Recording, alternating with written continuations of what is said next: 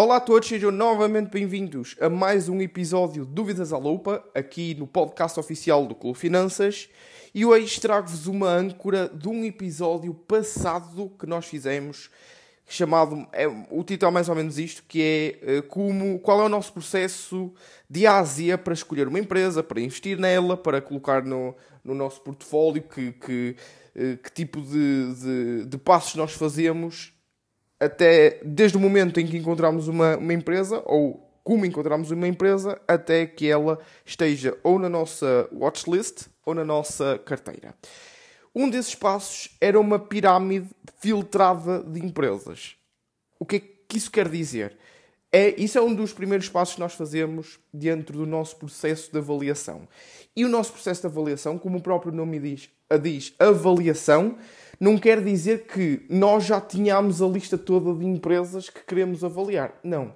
O tempo é escasso, como já, como já sabem. Toda a gente tem 24 horas por dia para fazer eh, as análises que quer fazer a qualquer empresa. Ora, se fôssemos olhar para o espectro global de empresas cotadas, são milhares, milhares. Diria que dentro do, de estudos que há, há mais de um, 500 mil empresas uh, cotadas em, em, uh, em todo o mundo. E, portanto, quando nós olhamos, que por acaso, dentro do curso que nós fizemos, uh, eu fui o instrutor dentro desse curso, e eu coloquei lá um, um, estudo que era mais de 60 mil. Mas, por acaso, são mais, são mais empresas cotadas em todo o mundo do que, do que apenas 60 mil. Mas vamos olhar para esses 60 mil. Onde é que, em tempo algum, nós tínhamos disponibilidade um, para, para olhar para essas 60 mil empresas e para dizermos, a partir delas, quais é que eram as boas empresas para investir, ou pelo menos para fazer uma análise mais profunda, ou, ou, ou quais eram aquelas que eram, e desculpando a expressão, lixo. Gostamos muito de olhar um, para essas empresas como intitulá-las de empresas lixo. Eh, que literalmente metemos a, a, análise para, para, para um caixote de lixo e não vamos, não vamos olhar novamente para elas. Podemos olhar daqui a 5 ou 10 anos, quando elas forem uma coisa diferente. Uh, pode vir a acontecer, obviamente. Não tira essa opção. Mas dentro dessas 60 mil empresas, como é que nós conseguimos efetivamente filtrar? Isso é um processo bastante importante porque dentro, em pleno ano 2023, nós temos softwares e temos, estamos numa era de informação um, ehm, em que podemos beneficiar dessa, desse mesmo, dessa mesma realidade. O que eu quero dizer com isto é que se temos softwares em que podemos filtrar empresas com certas métricas para partir do pressuposto que dentro daquela filtragem estão empresas pelo menos sólidas, obviamente que não, não vamos fazer o investimento tão simples. Isso mesmo assim gera especulação que, ah, Gonçalo, agora estás a dizer que vais filtrar empresas num software com certas métricas e aquelas já são boas empresas para investir, vamos ver, o valor intrínseco e vamos investir nelas. Nada disso. Isso é pelo menos para criar eficiência para o teu lado. Muita gente diz que inteligência artificial, eu, eu agora estou a dispersar um bocadinho do tema, mas aqui um, um, Vou, vou abrir aqui um parênteses que toda a gente diz que a inteligência artificial pode ser perigosa, pode ser menos benéfica para, para, para a sociedade. Eu discordo porque pode criar eficiências. Claro, como tudo, há pessoas que utilizam uh, um, uma certa coisa para o mal, outras para o bem. E neste caso em específico, este software eu quero utilizá-lo para o bem, que é aumentar a eficiência de tempo, neste caso de tempo, na produção de análises ou na, na, ou na leitura destas empresas.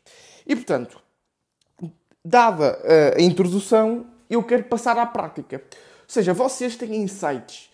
Um, fin, Finvise, acho que é, exatamente, é assim, Finvise, Finbox e outros milhares de sites para filtrar uh, a, a, informação. Nós, por acaso, já usámos o Finbox, pagámos um, lá está, a empresa Globo Finanças tem este custo do Finbox porque também não só nos ajuda a ir buscar uh, os relatórios em Excel para fazermos as nossas próprias análises para a jornada financeira, como também dá estas, este tipo de.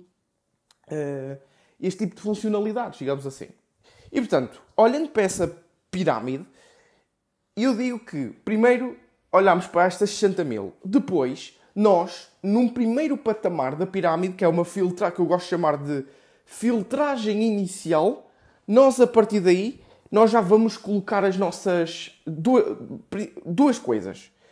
O mercado onde nós queremos investir e hum, as, métricas, as métricas que uh, queremos usar para aquela empresa. Ora, aqui é que está o segredo e lá está. Aqui é onde vamos passar de 60 mil para menos de 100. Logo, nestas duas primeiras uh, métricas. Uh, aliás, digo, nas duas primeiras fatias desta pirâmide invertida. Porque, porque é que é invertida? Porque uh, a pontinha cá de baixo é onde vai ter menos empresas. E a base, que supostamente está no topo, que deveria ser a, a ponta, é por isso que eu chamo pirâmide invertida, é onde estão as 60 mil empresas. E quando vocês vão filtrando e filtrando, cada vez mais vai, vão ter menos empresas dentro deste deste balde, vamos chamar dentro deste balde, vocês fazem um filtro para terem um balde de empresas para analisar. Vamos dizer assim, com, com palavras simples. E portanto, dentro dessa primeira fatia, para passar de 60 mil empresas para X, neste caso para 150, 200 ou até mesmo 100, ou até mesmo menos que 100, nós eu vou usar duas coisas, que é, como eu já disse, eu vou colocar aqui o mercado para simplificar a coisa dos Estados Unidos. Vocês podem meter Europa, podem meter Ásia, vai, vai depender também daquilo que é o vosso ciclo de competência do mercado em, em, eh, em, que vão atuar, neste caso em que querem investir. E eu sou conhecedor do mercado dos Estados Unidos, portanto eu vou colocar aqui dos Estados Unidos. Também podia colocar da Europa, porque também sou um conhecedor do mercado da Europa. Portanto, isso um, para exemplos práticos para o podcast, eu vou colocar aqui United uh, United States. Só para vocês verem, uh, eh, 60 mil, de 60 mil, isto pode passar para, sei lá, uh, 5 mil, 6 mil, não sei quantas cotadas existem no, no, nos Estados Unidos, mas pode passar para 5 mil, parece que são 5 mil ou 6 mil, ou lá o que é. E portanto, eu posso estar a dar um número completamente errado. Atenção que eu não, não sei assim de cor quantas, quantas empresas estão cotadas nos Estados Unidos, mas vamos imaginar só por colocar aquele filtro a dizer só que era empresa dos Estados Unidos passou de 60 mil para 5 mil. Ok? Isto é muito importante. Já tira muita uh, ineficiência na, na, altura de analisar as empresas que queres. Depois, vamos a uma das coisas mais importantes. Que é, é basicamente é o coração deste filtro. Que é escolher métricas. E eu vou dar aqui as minhas métricas, mas vocês podem aplicar as vossas métricas. Ou a partir desta base, destes pressupostos, não são pressupostos, destas bases que eu aqui vou partilhar convosco, vocês podem depois construir também uh, aquilo que querem de métricas para as, para as, empresas que estão a filtrar. Market cap, 5 mil. E porquê é que eu uso 5 mil? Porque empresas que tenham essas métricas que eu vou falar mais à, à frente e que sejam uh, empresas com, com um baixo market cap, ok? Mid cap, uh, um, uma, uma, uma, pequena empresa, digamos assim, daquelas que estamos uh, habituados a, a, a, analisar, neste caso com mais de 100 mil, 200, uh, 100 mil milhões, mais 250 mil milhões de market cap, aqui também incluímos 5 mil. Porquê? Porque vai existir muitas empresas, caso existam, com estas métricas que eu vou falar a seguir, caso existam, muitas empresas que são excelentes oportunidades, estão em, frase, em fases embrionárias e, somehow, em, em, qualquer, em qualquer altura do tempo, vocês podem encontrar estas oportunidades uh, dentro deste, destas pequenas, vamos chamar assim, destas pequenas empresas que, cujo seu market cap comecem uh, ou vai desde os 5 mil aos 20 bilhões, 20 mil milhões, digo antes assim. Depois, a próxima é o revenue. Uh, tem que crescer um, 6, 7%. Escolham 6, 7% anual nos últimos uh, 10 anos. Ou seja, uma média de 6 a 7% anual no, nos últimos 10 anos. Return on Invested Capital. Isto é muito importante, não pode faltar. Para nós não pode faltar, porque é a criação, é, é a métrica mais importante para nós, para a criação de riqueza da empresa. Total debt to EBITDA, uh, o que é que isto quer dizer? É o, se eles não tivessem custos nenhums e usassem o EBITDA uh, gerado a cada ano total, o EBITDA total, gerado a cada ano, para pagar uma parte da sua dívida, então isto queria dizer que no máximo dos máximos eles, estavam, eles iriam pagar a sua dívida toda uh, em 5 anos. Ok? No máximo. Portanto, eu coloco aqui o total debt to EBITDA de 5. Eh, mais do que isso, uh, eu podia colocar, mas não quero.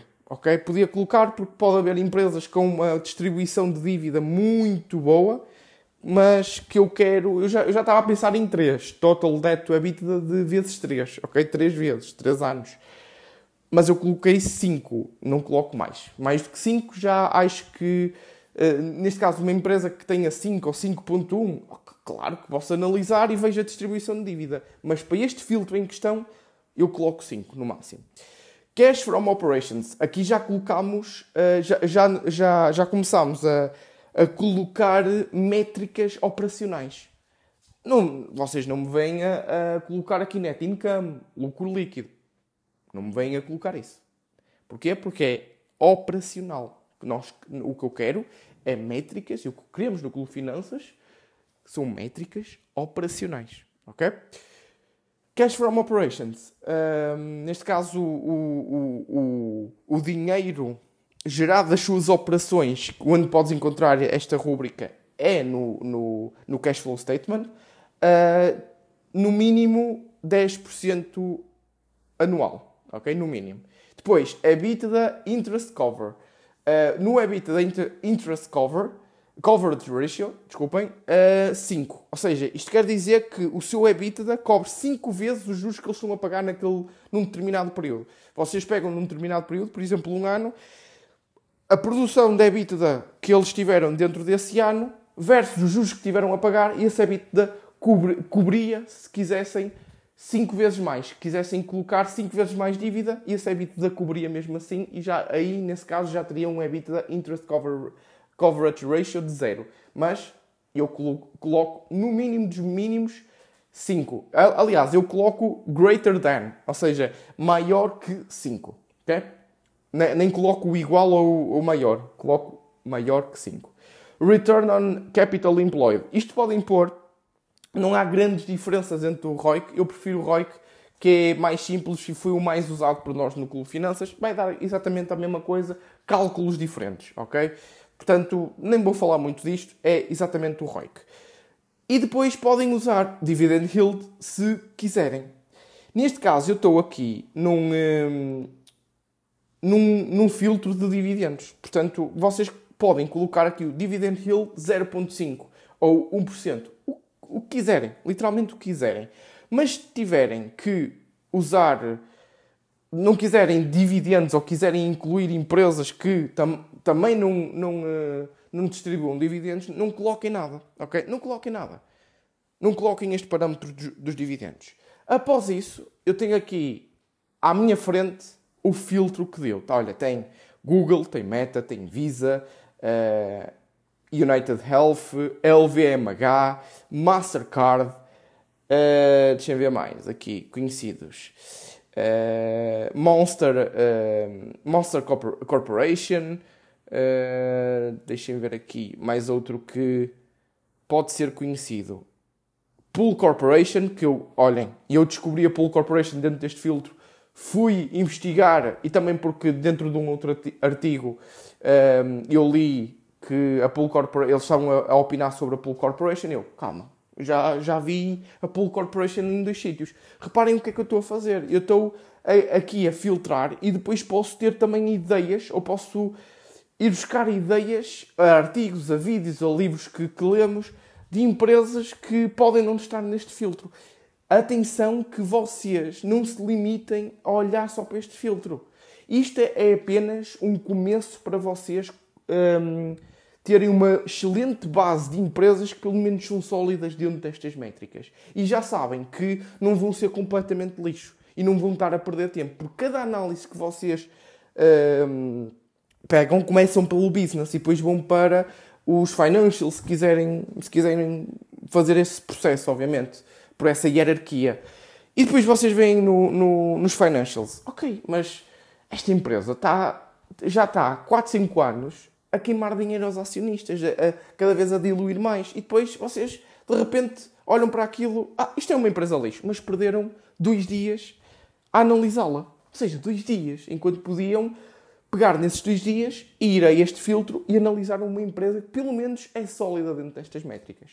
Portanto, acho que me fiz entender para que é que serve este, este, este filtro e, e é uma grande vantagem para aqueles que querem uma lista de empresas para analisar. E eu, eu acho que não dei o número, desculpem se não dei o número, isto passou de 60 mil para 57 empresas. Brinquem com, com o, o, este, estes softwares, brinquem, a sério. vai ser muito engraçado até para vocês verem que tipos de empresas, empresas novas que vocês nunca ouviram falar e têm aqui estas métricas boas e, e comecem a, a, a pegar nessas, nessas empresas e comecem a ver, ok, uh, isto eu não percebo nada desta empresa, mete para fora. Além de estar neste filtro, depois de analisarem todas estas empresas que estão neste filtro, há algumas que obviamente vão deitar para fora. Não porque elas sejam más, que até podem ser boas, mas que não, vocês não compreenderam o modelo de negócio, não é? Não compreenderam a história, não compreenderam os produtos, nem os, nem os serviços, não, não compreenderam nada da estrutura uh, da empresa. Portanto, usem e abusem desta prática, porque em, em relação a nós, nós tivemos muita maior eficiência uh, no momento em que começámos a usar este processo de análise. Ouçam também o outro episódio que diz passo a passo de Ásia, metam-no na lupa, entrem no podcast mesmo de Google Finanças e, na, lá na lupa ouçam primeiro o, esse, esse podcast para depois ouvirem uh, uh, novamente este e vão, e vão ver que faz to, to, o total sentido.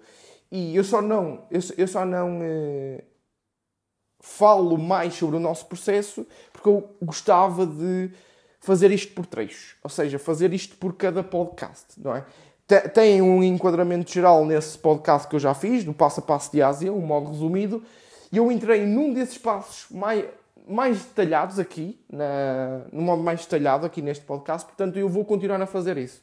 Ouçam esse e depois voltem a, a ouvir novamente este podcast. Portanto, qualquer dúvida que tenham sobre, sobre o que foi dito aqui, mandem mensagem pelo Instagram uh, que nós respondemos com todo o prazer, ok? Portanto, mais uma vez, obrigado por terem ouvido e vemo-nos para a semana, na habitual segunda-feira às 7 horas da manhã.